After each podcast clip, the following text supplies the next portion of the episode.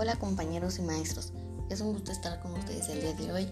Hoy vamos a hablar sobre los espacios urbanos, la definición de espacio urbano o también zona urbana, medio urbano, área urbana, centro urbano, núcleo urbano, casco urbano o territorio urbano.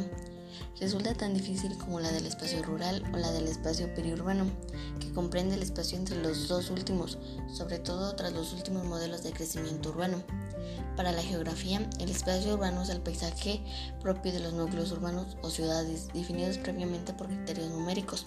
30.000 habitantes en Japón, 20.000 en Países Bajos, 10.000 en España o Italia, 5.000 en, en Bélgica, Chile o Australia, 2.500 en los Estados Unidos o Tailandia, 2.000 en Argentina, Portugal, Francia, 200 en países escandinavos o criterios funcionales, que el sector económico dominante no sea el primario, sino el sector secundario, ciudad, industrial o los servicios, aunque existen incluso los denominadas agrociudades.